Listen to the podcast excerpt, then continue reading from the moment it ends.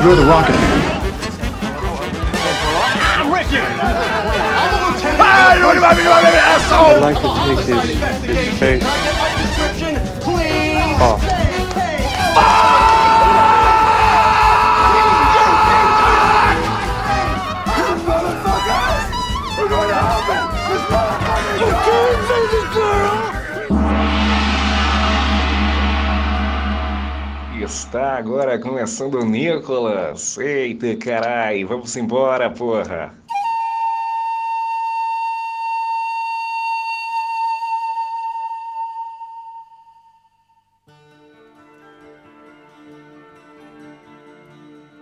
Sejam bem-vindos ao Nicolas, a investigação aleatória e recorrente sobre a carreira do astro internacional Lendo até eu. Nicolas Cage.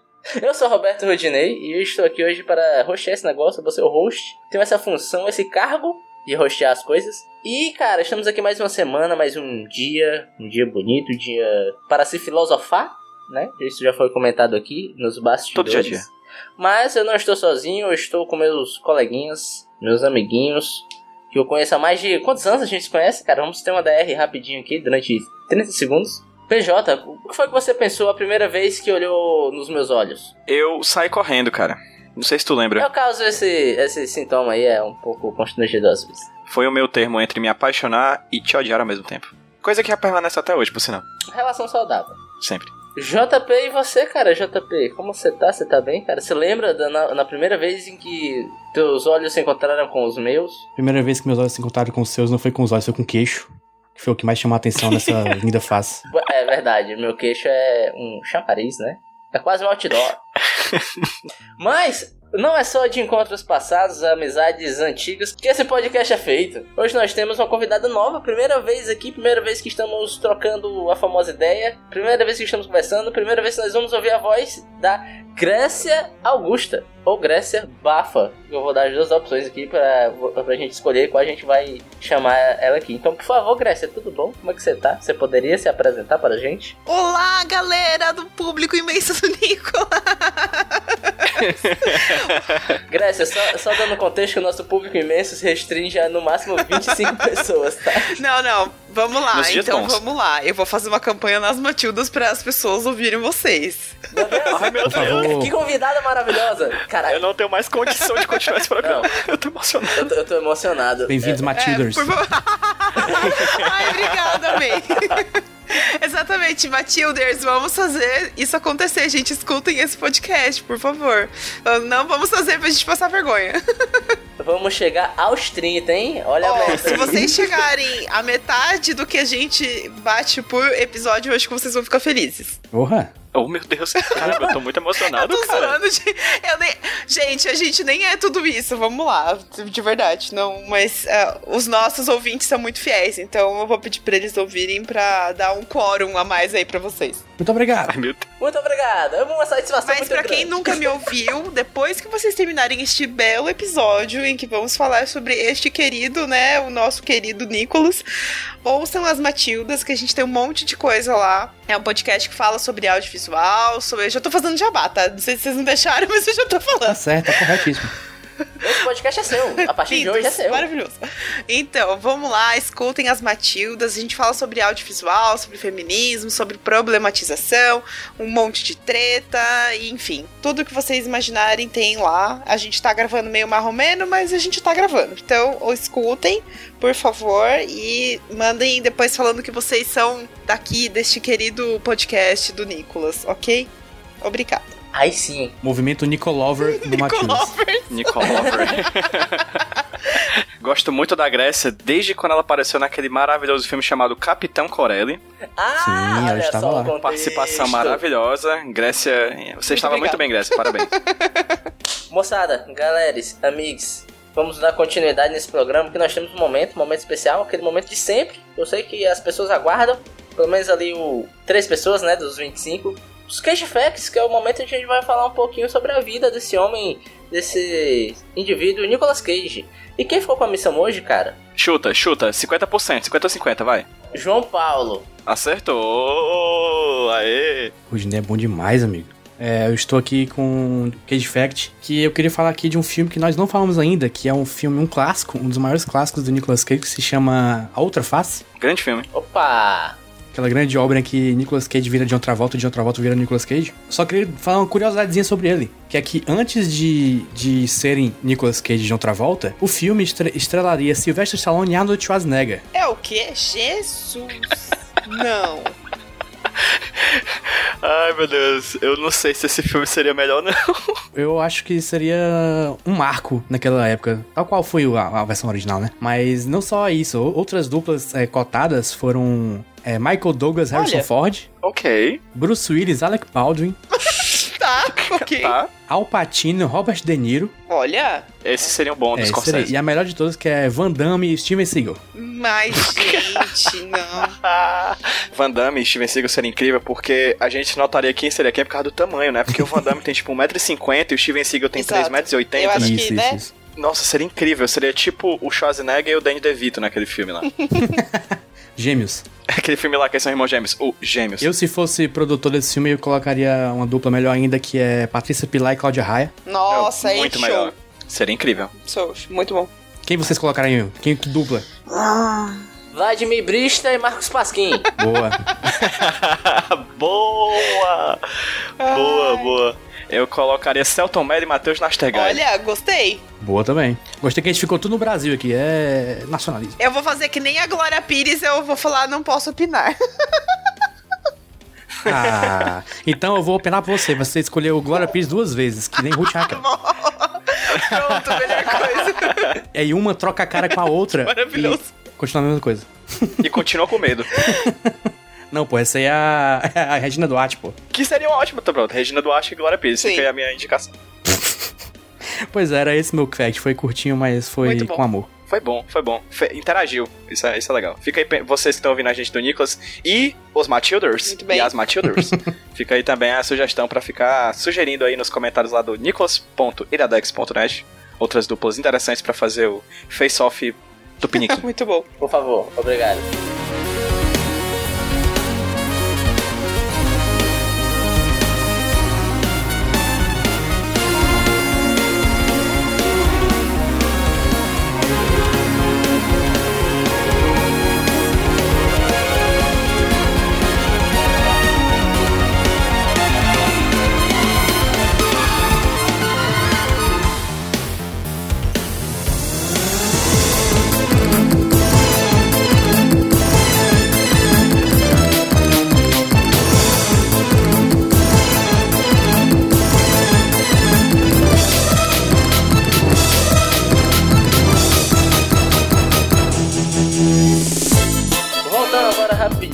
É rápido, porque esse é o bloco mais demorado. Perdão aí por não conhecer meu próprio programa. Que agora nós vamos falar sobre o filme que foi sorteado na semana passada.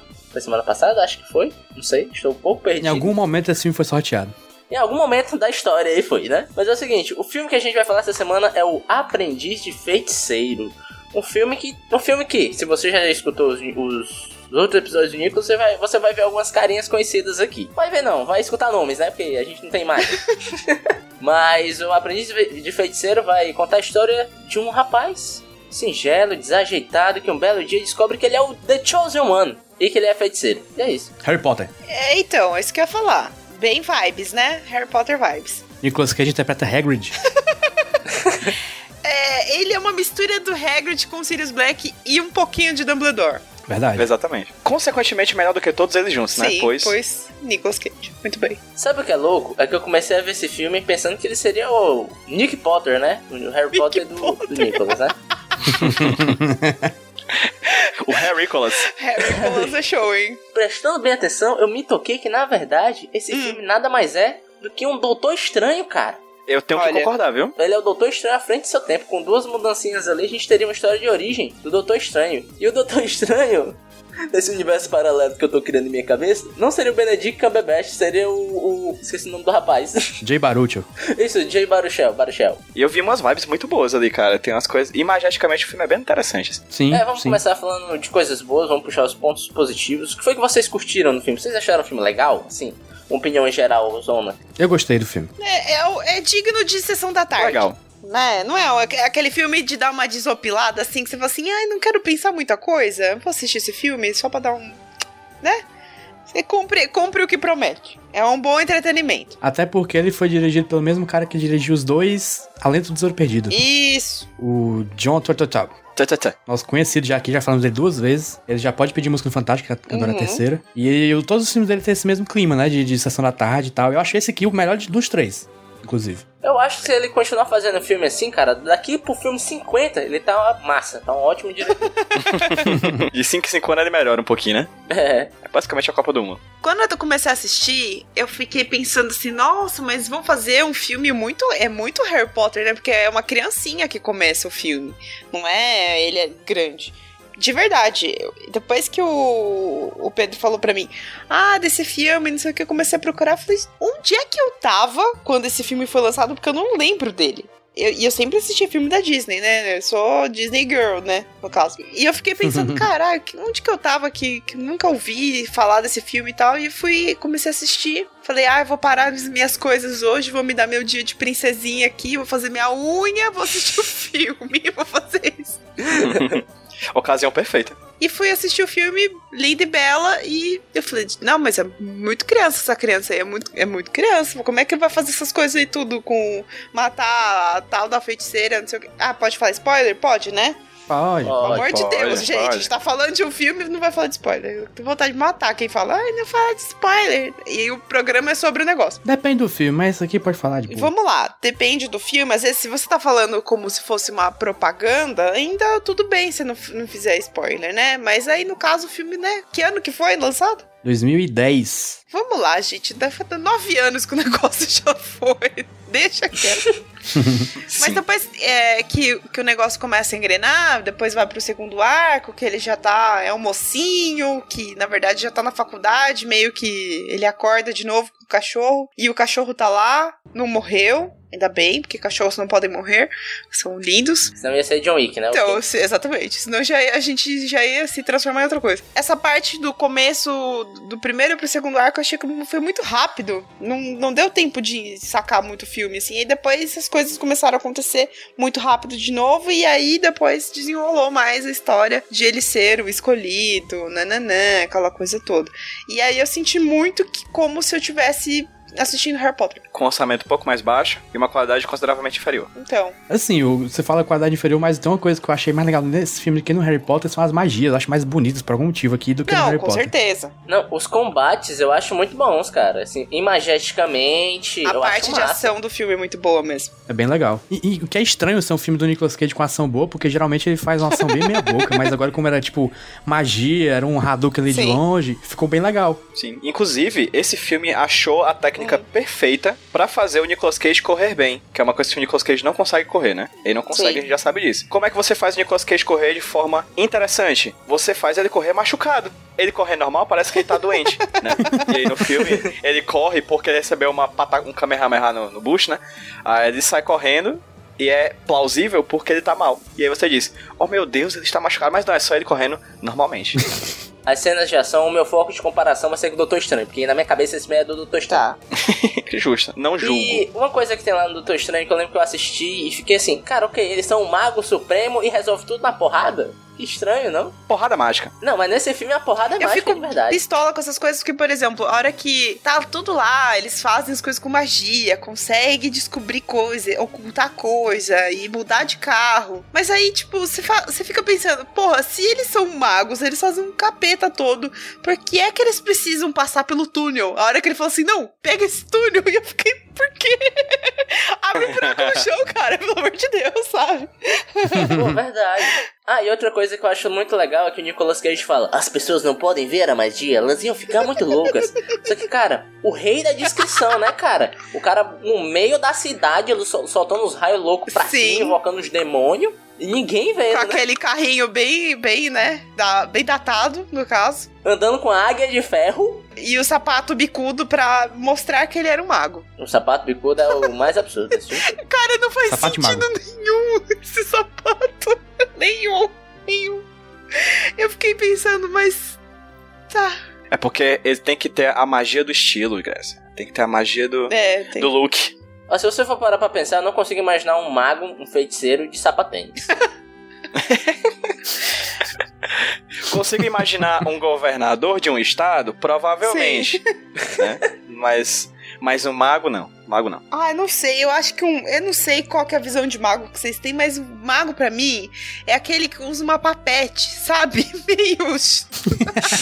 Papete? Como assim? Meu Deus. Papete do Seninha. Exatamente. Marrom ainda, sabe? Pra deixar ficar bem de boas. O que que tá acontecendo? o mago da Grécia usa crocs, tá ligado? Porra, por que não? É tão confortável. Gente, eu sou discípula de Crocs, sabe? É muito bom. É feio, mas é muito bom. Eu tenho medo de usar porque vai que eu gosto. Então, exatamente. Eu, eu sempre alerto as pessoas que estão à minha volta. Falo, ó, eu posso até deixar você experimentar, mas se você experimentar, você vai ver que não vai ter volta. Depois que aquelas bolinhas faz massagem no seu pé, meu filho, nunca mais. Meu Deus, meu Deus. Ah, meu Deus. A gente fala mais disso no nosso podcast Tá. Crocs, gente. É, mas eu, eu- vou falar uma coisa que eu realmente não curti no filme, além de tudo isso. É porque é o seguinte: o filme trata de uma pessoa que é tirada de um espaço comum, né? Um ambiente mundano, uma faculdade, e é posto no mundo de Certo. magia, né? Sim. Um, tro um, um trope comum. Só que, cara, quando eles vão parar pra explicar as coisas pra esse rapaz, meu irmão, pelo amor de Deus, cara. Por exemplo, te- tem uma coisa que eu fico puto, que é você usar até hoje o lance do cérebro. Ah, esse realmente. O 100%. A magia nada mais é do que os magos sabem usar Sim. o cérebro, os 100%. Mas, pelo amor de Deus, cara. Cai no mesmo coisa que aquele filme Luz, né? Que é basicamente magia sim, também. sim, exatamente. Mesma coisa. Ai, use 100% do seu cérebro e você conseguirá mover coisas e se teletransportar e fazer o capeta todo. E, e- e virar um E pendrive. virar um pendrive, exatamente, né? É, essa coisa de misturar magia e ciência nesse, nesse filme me deu uns mixed feelings, porque a hora que eu comecei a ver que eu falo assim, não, porque eu misturo aqui ciência e magia e não sei o que da física, e eu já fiquei pensando nos coach quântico, entendeu? Da física quântica, explicando, usando esse filme. Aí eu falei, não, só falta os coach falando assim, não, porque nesse filme ele consegue se superar, entendeu? Ah, não, eu já fiquei com raiva. É o novo, novo tipo de coach, é o coach merlínico, né?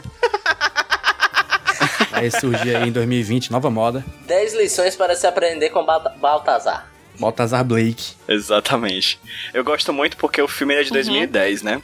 Época em que, inclusive, lançado o grande hit Waka Waka pra Copa do- da África, Olha da África só. do Sul. Mas principalmente é a época de ouro do emo, né, cara? As músicas de Ah, rock não. que tocam no filme são de emocore true, tá ligado? E assim, é a época áurea do emocore. Fica aqui o momento saudoso, assim, ah, pra todo mundo que gostava de emo. E também a época em que a Nokia era relevante, né? A Nokia aparece o tempo todo. Sim, Nokia, saudades. Hoje não existe. Mas Nokia era um bom celular, gente. Ele caía no chão E o chão vezes quebrava. E, e o chão quebrava. Era lindo. Essa trilha que você falou é obscenamente 2010. Sim. É, é mais do que devia ser. Olha, eu preciso falar que a cena que eu mais gostei do filme, vocês vão falar a cena que vocês mais gostaram do filme? Sim, sim. Tá, então tá bom. Mas a cena que eu mais gostei do filme é quando a- as vassourinhas começam a, a limpar. Uhum. E ela ficou muito louca. Gente, eu vi o, o, o Mickey ali. Sim, eu me senti muito criança, eu me senti muito feliz aquela hora, eu me senti muito contemplada. Eu falei, muito obrigada, Pedro, por ter me falado desse filme, que eu assisti esse filme por causa dessa Uhum. cena, entendeu? Foi isso. Porque esse filme é, é meio que uma adaptação daquela cena do Uhum, Fantasia, né? Exatamente. Que se chama Aprendiz de Feiticeiro também. Aquela cena do Fantasia é Aprendiz de Feiticeiro. Por quê? Porque aquela cena do Fantasia adapta o poema do Goethe, do alemão Goethe, que foi lançado em Nossa. 1757, se não me engano. Eu pesquisei sobre isso. Que é a história de um aprendiz de feiticeiro, que quando o feiticeiro vai comprar pão na padaria ou alguma coisa do tipo, foi comprar... Não sei o que é que o feiticeiro compra, sendo bem sincero. E aí o aprendiz fica lá e ele usa uma magia pra poder limpar o que o feiticeiro pediu pra ele limpar. E aí desenrola aquilo tudo. Essa é a história do Goethe de, do século XVIII. Fantasia vai, faz aquilo, e depois o, esse filme novamente faz e adapta esse trecho, né? Vou pegar esse ponto dessa cena pra puxar um outro ponto que eu queria debater aqui, que são os outros personagens do filme. Porque essa cena acontece quando o, o nosso protagonista tá limpando o, o laboratório dele, a casinha dele, pra receber o par romântico do filme. Que assim, é, é, é exato. Obrigado por essa reação, que essa reação me representa. O que foi que vocês acharam do par romântico da personagem feminina do filme? Olha, vocês querem que eu fale? Por favor. Eu vou até Sim, meu microfone aqui e ficar Aqui pra isso. Peraí. Boa. Gente, vamos lá. Ah lá, a Grécia, a Grécia fazendo a, a parte da representatividade feminina no filme. Que merda, né? Vamos combinar? Assim, tem Uhum. três mulheres que aparecem de fato no filme. Duas delas meio que estão sumida porque não aparece o filme inteiro, né? Elas só vão aparecer no final. Uma delas morre e a outra não faz porra nenhuma, que é o, o par romântico lá do, do Nicolas Cage. E a outra menina, que é a par romântica do, do protagonista, é uma meba, sabe? Assim, ela não tem história nenhuma, é um papel em branco que ai, consertou a antena pra mim, agora eu vou gostar dele, sabe? E assim, não tem nada, nenhum desenvolvimento.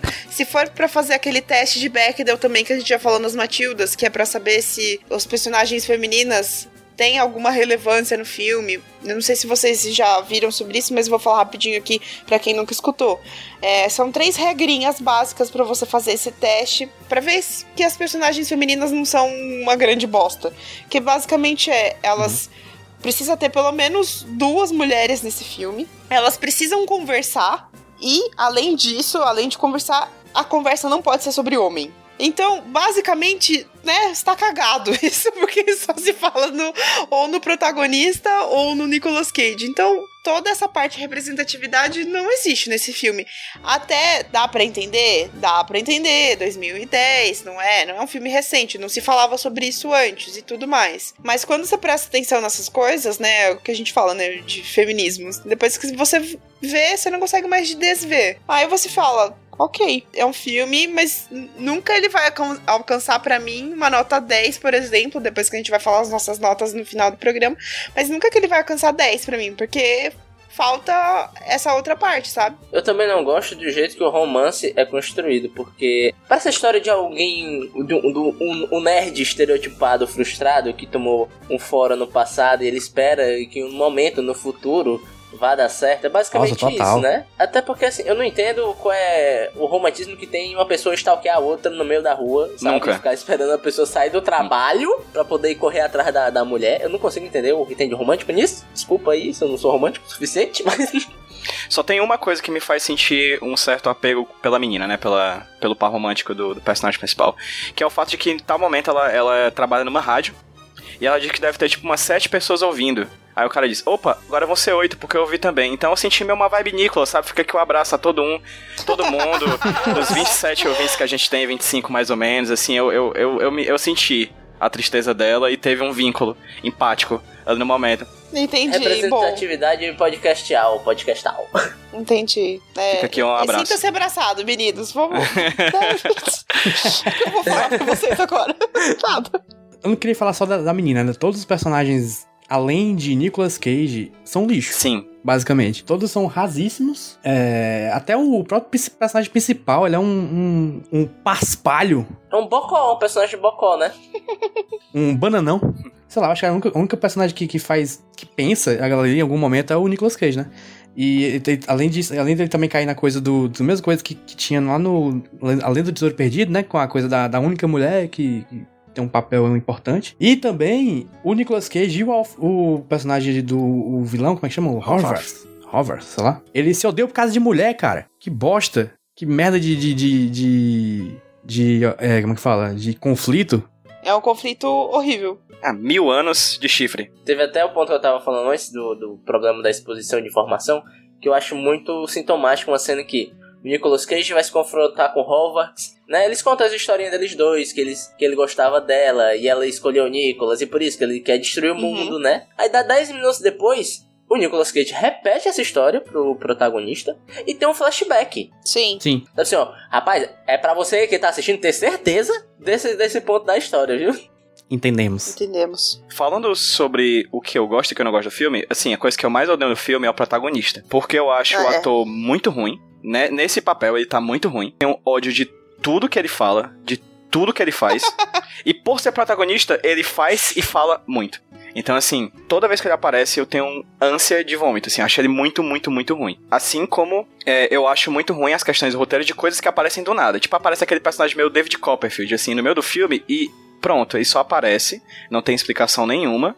E é isso. Aí em tal momento diz que um, um, um mago perde seu poder quando ele cai dentro da água eletrocutada. Essa informação não vai valer de nada. Não faz sentido. E também tem a coisa de, de roubar magia de um dos outros, que só apareceu isso na metade do filme. E assim, é aquela coisa, se ele usasse esse poder de roubar a magia dos outros, sabe? No começo do filme, ele tinha Isso. que uma parada. Isso. Pois é. Ele teve várias oportunidades de roubar o poder do, do protagonista, que é tipo o mago dos magos, de roubar o poder do Nicholas. Foi a coisa que eu mais odiei, né? É um personagem que eu odeio, eu odeio muito. E a parte que eu mais gostei do filme foi os efeitos visuais, que estão muito bons. Uhum, As- uhum. a, a parada da magia que o JP falou que acha melhor do que a de Harry Potter, eu achei incrível, principalmente aquela magia banal, a magia boba do dia a dia. Tipo, dele pegar um caderninho bem picototinho e dizer: Esse aqui é o grande livro da magia. Aí ele vai desdobrando, Sim, essa desdobrando, legal. Desdobrando. Quando vê um, é um livro gigante, vocês falaram bem das cenas de ação. Eu não gosto das cenas de ação quando é com o protagonista. Não, é o, o protagonista É, sim. que nem no final, né? No final é bem, bem,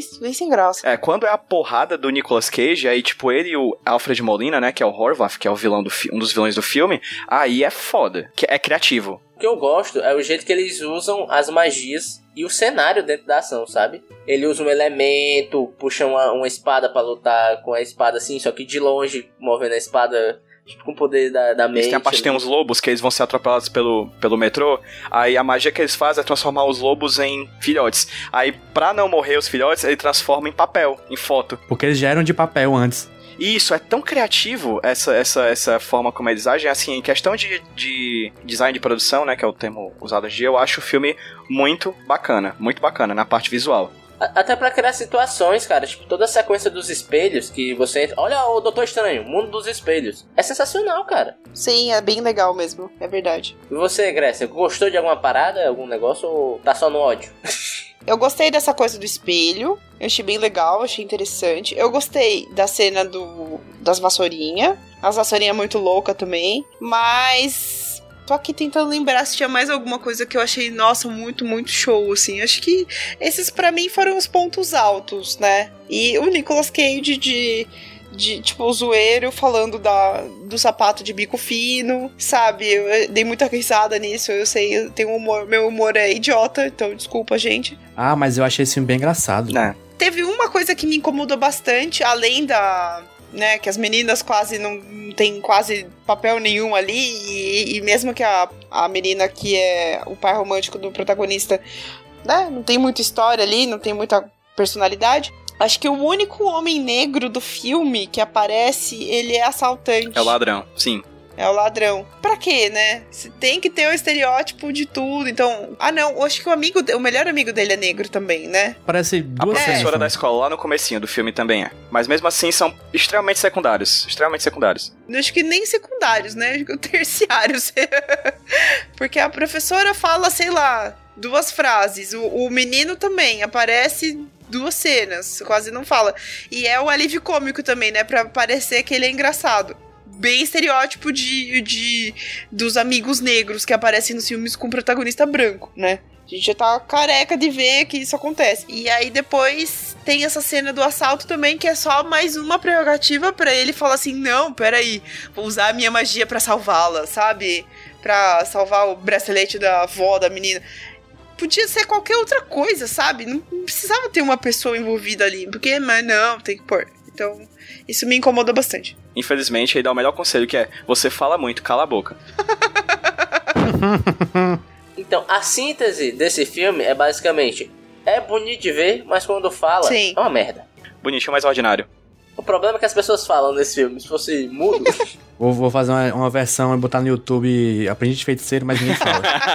Cada vez que, que alguém fala, corta e pula pra próxima cena de, de silêncio. Muito bom, muito bom. Eu, Eu acho que ia ser melhor, hein? Olha. mas tem uma pessoa que eu gosto quando fala, de verdade, sem ironia, que é o próprio Nicolas Cage. Eu acho que ele tá muito bem nesse filme, Sim, tá ótimo. Gente, eu, eu adoro a cara dele, aquela cara meio blasé, meio paisagem que ele faz, tipo, que? Sabe, meio alguma coisa assim. E, e, e é muito bom, porque ele combina com, o- com o personagem, né? Eu não sei com que caceta que ele faz, mas ele combina. Ele fica aquele cabelinho Sim. desgrenhado dele ali. Você fala, tá bom. Se eu, conhe- se eu passasse por ele na rua e falasse que era um mago, eu ia falar, beleza, cara, show. Eu aceito. Eu, eu comprei esse personagem também. É, então. Pra mim, um bom ator, uma boa atriz, no caso, são, são as pessoas que elas conseguem. Elas entram tanto no personagem que você esquece que ela é uma pessoa. Sabe? Que ela Uhum. é o. Tipo, Uhum. tá bom, a gente tá falando Nicolas Cage, a gente sabe que ele é super icônico e não sei o que, nananã. Mas quando você tá assistindo, você. Em alguns momentos ali, você esquece que ele é o Nicolas Cage que ele está representando. Você entra, embarca na coisa de que ele é um mago e que ele tá ensinando o menino a ser um, um mago também. Eu acho que isso é muito legal quando você consegue fazer essa desconexão. Quando você entra no cinema, se você vai assistir, por exemplo, esse tipo de, de produção dentro do cinema, existe até um termo, né, estudado que chama situação cinema, que é quando você tá dentro de uma sala escura, você tá com uma tela muito grande e com um som muito grande, muito alto. Então, toda esse, essa atmosfera faz com que você esqueça quem você é. Você fica totalmente passivo ao filme, totalmente passivo ao que você tá vendo. Então você tem muito dessa coisa de você sair às vezes do cinema e você fala assim: ai, mas que dia é hoje? Que horas são? Se, se isso acontece, deu certo, sabe? A proposta do filme conseguiu atingir você, porque a ideia é que você se desconecte totalmente e consiga ser só um espectador passivo ao que tá acontecendo ali. É muito mais difícil quando a gente faz isso, quando a gente tá assistindo em casa, por exemplo, com o notebook, com o celular do lado, com notificação, com a luz acesa,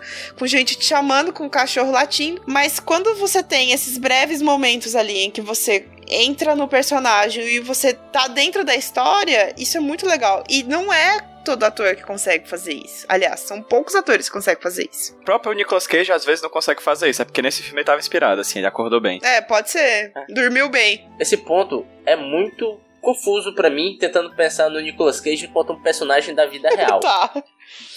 Porque assim, a gente já tem filme suficiente pra saber quando ele tá animado com um projeto Sim. ou quando ele quer só o dinheiro. E assim, esse filme ele parece Tá. estar se divertindo, ele parece estar curtindo a parada. Sim, sim. Mas você para pra pensar, cara, o que, o que que esse papel, o que que esse roteiro poderia trazer pra carreira do Nicolas Cage? O que poderia agregar? Porque assim, o roteiro desse filme é fraco, já ficou estabelecido aqui.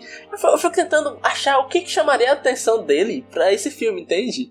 E pra ele estar tão empolgado no filme. Talvez por ser Disney e ser uma coisa mais pra criança, tipo, que ele sabe que ele não precisa ex- exigir tanto dele, sabe? E aí ele consegue relaxar mais, talvez. Eu acho que ele só queria soltar magia mesmo.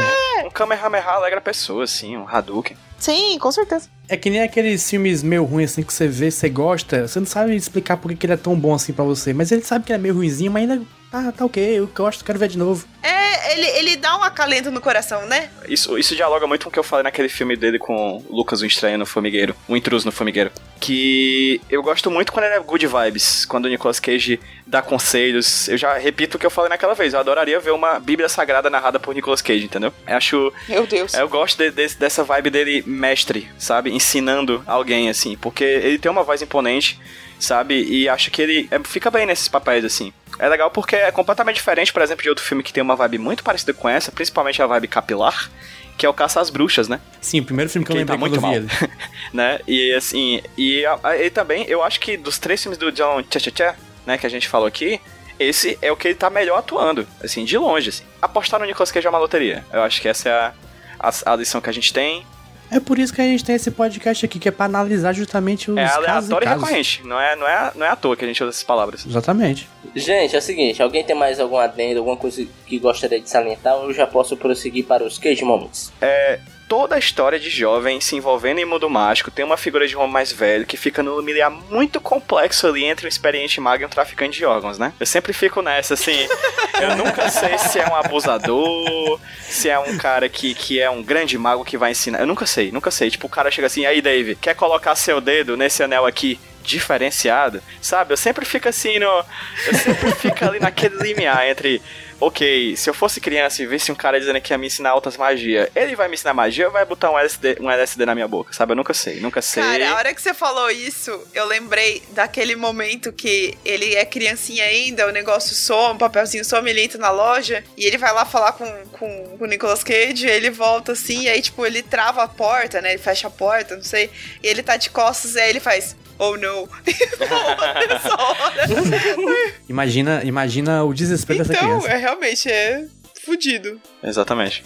É por isso que, se eu tiver um filho na vida, eu vou falar assim pra ele: olha só, filho X, que eu não sei o nome, nem sei se eu vou ter Cuide, filho. filho. Não fale com estranhos na rua. E se o estranho na rua tiver a cara de Nicolas Cage, aí que você não fala mesmo. viu? Com precaução, né? Sim, mas aí, Cage Moments, momentos mais cageanos dessa película, desse filme. Gostaria de pedir para João Paulo começar seus destaques. É, além daquela cena que ele, que ele tá com a, a criança na loja, tem dois que eu consigo destacar, que é quando ele simplesmente assusta uma criança defesa do nada, faz um... A criança quase morre do coração. E também tem um momento que ele fala. Ele fala assim, não sei o que, Dave. Como você sabe Ah, é seu muito nome? bom. Porque eu leio mente. é muito bom. E também depois ele dá um susto no, nele já adulto no carro, porque o Nicolas Cage aparentemente gosta de dar susto aqui nesse filme. O Nicolas Cage é o Ivolanda de Hollywood, basicamente. Sim, exato. É, ele certeza, naquele com carro lá ele diz: é, Você quer uma carona, aquela caveira na moto, né? e também tem uma cena que, é aqui que eu acho que, que inspirou o Capitão Marvel, que ele dá um suco numa velhinha. Nossa, pode crer. Sim, Sim. sim. Precursor aí da, Aquela das hora eu até abri a boca. Eu falei, cara, é, precursor da violência contra o idoso no sistema, cinema hollywoodiano aqui. Começou aqui. foi ele. E também tem uma cena bem Nicolas Cage, que é literalmente Nicolas Cage, que o, o cara pergunta assim, você é louco? Aí ele faz só um, um pouquinho assim com o dedo. Um pouquinho. É- Esse é o resumo de Nicolas Cage. Sim. Só tipo um tiquinho. Só um pouquinho. Grécia, e você, tem algum destaque? Gente, eu vou ter que falar de novo. O negócio do sapato de bico fino. Eu não sei porquê, mas eu achei muito a cara dele. Tipo, eu imaginei ele falando isso na vida real, sabe? Falando assim pra um jovem, cara, se, vista-se bem, você precisa aparentar, sei lá, mais alguma coisa, assim, e falar, usa esse bico fino. E a hora que ele fala assim, nossa, mas é coisa de velho, ele, ele faz aquela cara dele assim, meio. Ele faz um Excuse excuse me?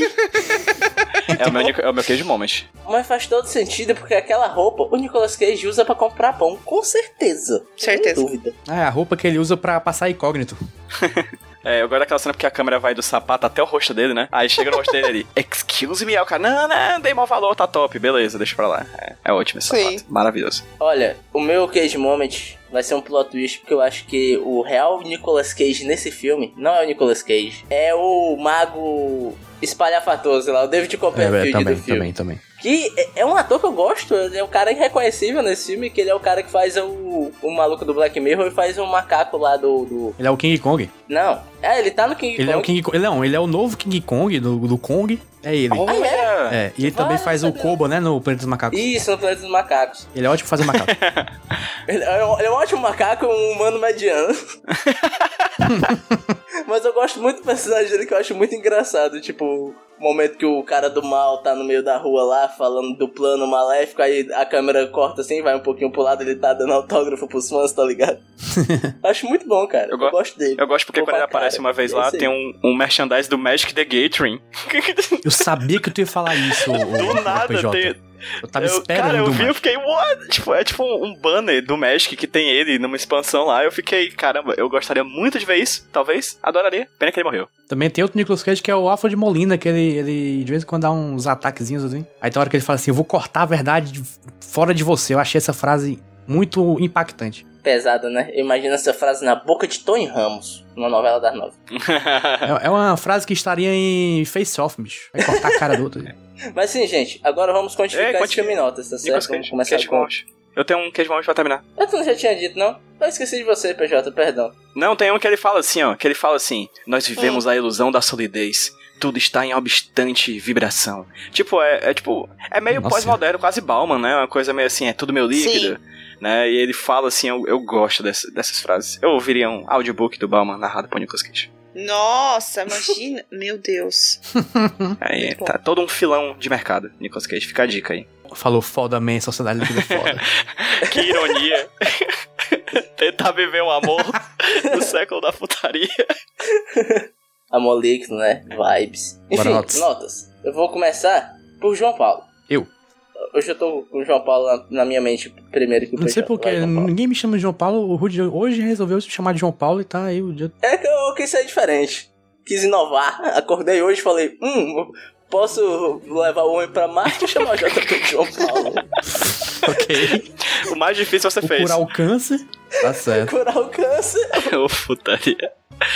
Sim, vai, Pois é, eu, eu não tenho muito a a acrescentar agora não. Tipo, eu gostei, a história é bobinha, mas, sei lá, ela faz o que se propõe, né? É bem, é bem contada, é uma história boa, bem contada. Uhum. É como se fosse um ótimo livro infantil. Boa. Só que dark, por algum motivo. e é isso, todo mundo é ruim, menos o Nicolas Cage nesse filme. Então a nota do filme é 7,5 e do Nicolas Cage 8,5. Ótimo. Boa. Olha aí, muito bom. PJ, Cara, como filme eu falei, por ter muito protagonista, eu odiei ele, assim. Então ele é o que derruba mais pra mim. Ele é muito, muito, muito, muito, muito ruim. Mas os efeitos especiais, o Nicolas Cage é top, então o filme pra mim vai um 6,5. Não, não me deixou com raiva.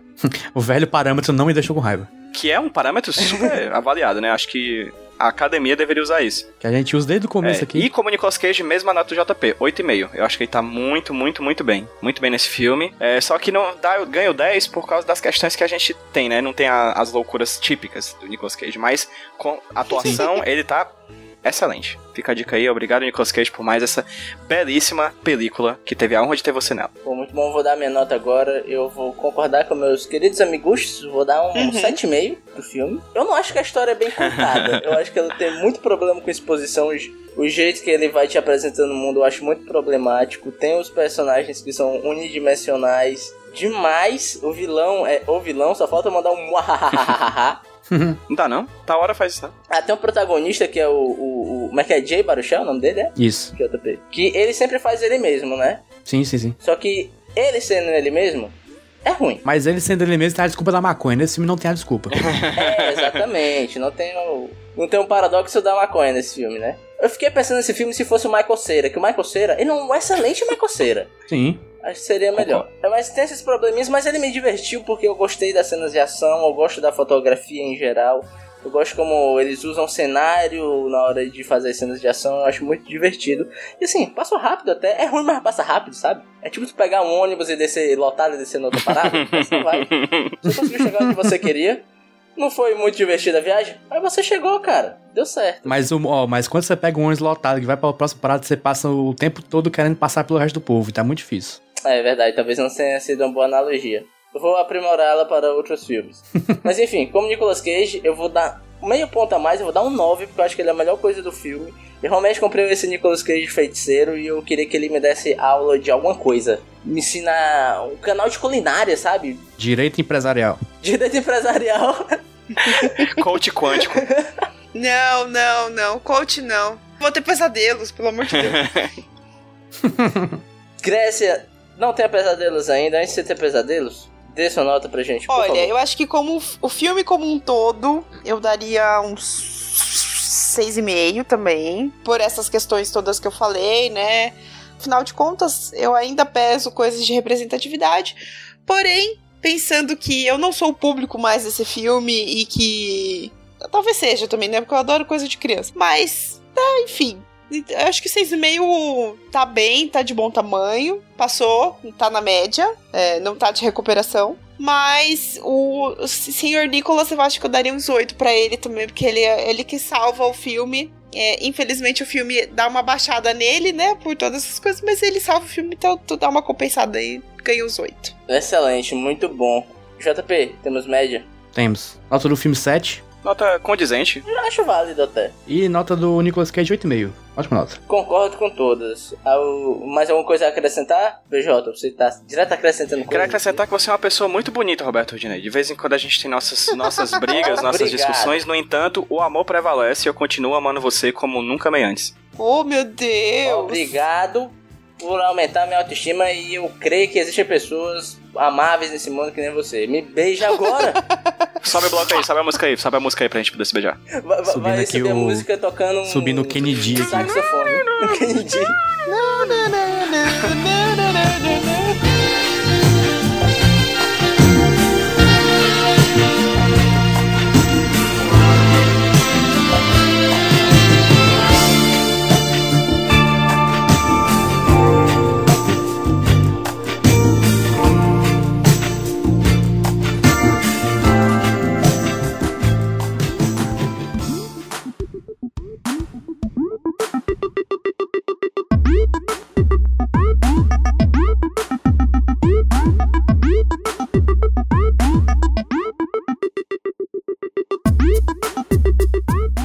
Voltando agora, gente, para o momento do Só Porque Tem Queijo no Meio, que é o momento onde a gente fala de uma coisa só porque tem queijo no meio. E foi o Pedro José que ficou com essa missão. Pedi permissão aqui para meus colegas de, de bancada para fazer um pequeno storytelling Não, não poder introduzir esse Não, porque não. tem queijo no meio. Não, não, não.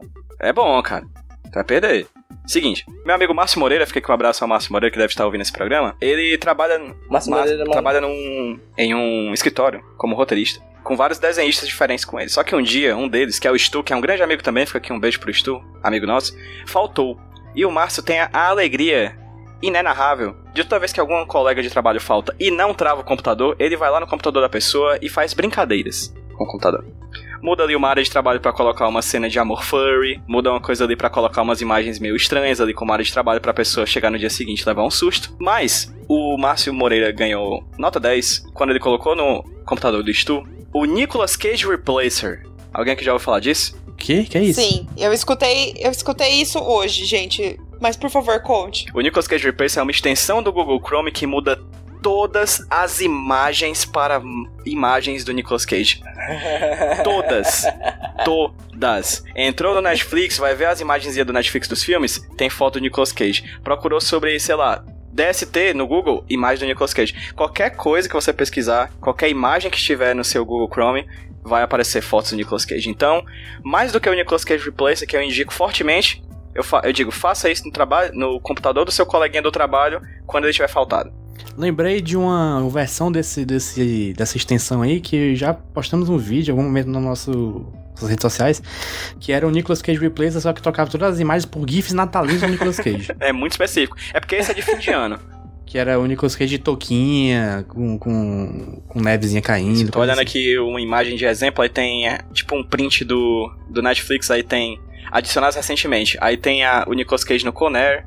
Então assim, você vai lá ver 3%, tá lá Nicolas Cage. Mas excelente. Esse cara devia receber um aumento. Ô, o chefe do Márcio Moreira, que tá escutando a gente aí, dá um aumento pra esse cara. Mas não deixa o computador ligado perto dele, sem trava.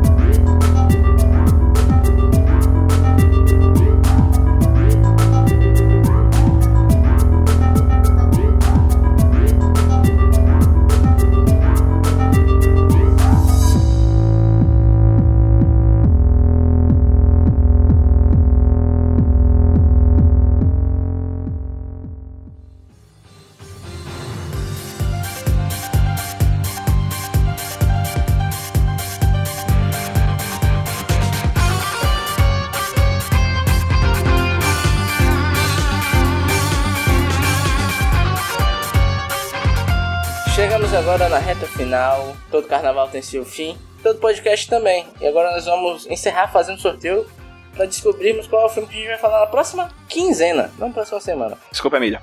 Só que antes a gente vai falar um pouquinho do que a gente faz além do Nicolas.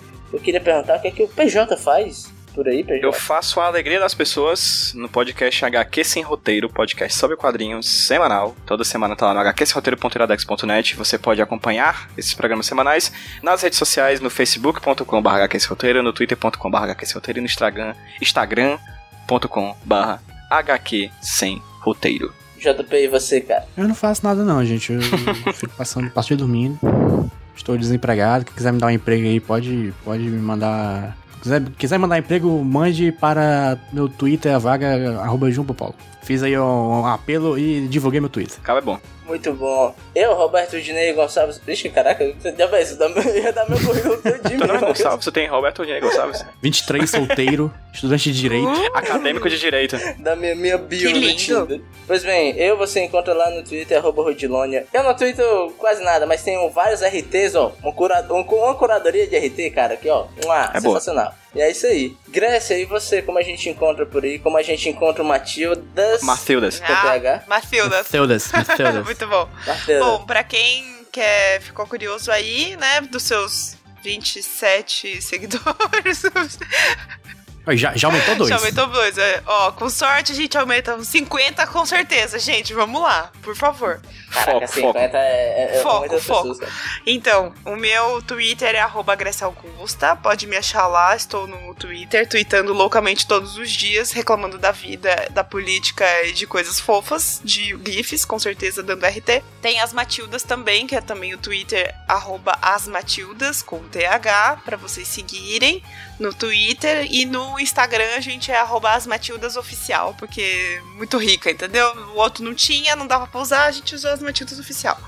Mas é isso. Então segue lá nós, ouve a gente também, nosso podcast e vamos trazer Matilders pra vocês também. Isso aí. É, e você que é Matilda e chegou por aqui, gente, a gente tem rede social no Nicolas também, né, não, Rudney? Tem sim, cara. Você encontra a gente no Twitter, no arroba Podcast Nicolas. podcast Nicolas, no Instagram, arroba podcast Nicolas, e no Facebook. Você não encontra, porque foda-se o Facebook. Até encontra. Pode aí, Zuckerberg. Até encontra. Mas assim, não vai ter muita coisa lá. Nos outros tem várias besteiras, ó. Todo dia uma besteira diferente pra você olhar e falar kkkk e dar RT. Isso. Ó, eu pensei aqui do nada, cara. Ó, quando a galera tem muitos, sei lá, blogueirinhos, vamos fazer um encontro com fãs, né? Se a gente tivesse um encontro de, de ouvintes do Nicolas, eu queria lotar um, um- um ônibus, um 38, só pra Uma mostrar que tem piquezinha, cara. muito. Uma piquezinha menorzinha pra. Não, eu, eu tô mirando no ônibus. Minha meta, minha meta daqui a dois anos é um ônibus, aqueles que é dois ônibus. um Ah, sanfona. Como é é? Isso, sanfona. Mas enfim, sorteio. Agora quem tem essa missão é a Grécia. Grécia, por favor, sorteia o filme.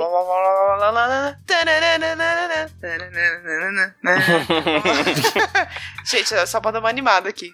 Vai, vem. Ó, vamos lá, hein? Ó, tem até umas instruções aqui. Ctrl R, vai. Vamos, Ctrl R. Vral. Número 56, ele mesmo, o filme Astro Boy. Ah, rapaz. Astro de Boy. animação. 2009. Ok. O papel é o Dr. Umatoru Tenma, não sei como fala isso, mas é isso. É o pai do Astro Boy. Pronto, é o pai do Astro Boy. É o Astroman. O Astro Pai. Ah, que legal, ele faz. É um nome japonês, ele vai fazer uma apropriação cultural. A animação japonesa adaptando. A animação americana adaptando o Astro Boy. Então, assim, vários níveis de apropriação cultural diferentes. Pô, cara. Sempre quis ver esse filme, faltava só um empurrãozinho da vida. Agora eu tenho, olha só que fofo. Muito bom. Então é isso aí, gente. Agora tá na hora Obrigado, de dizer Grécia. tchau. Ou um até logo. Obrigado, Obrigada, Grécia. gente. Como- Um beijo, tchau. Foi um prazer. Tchau.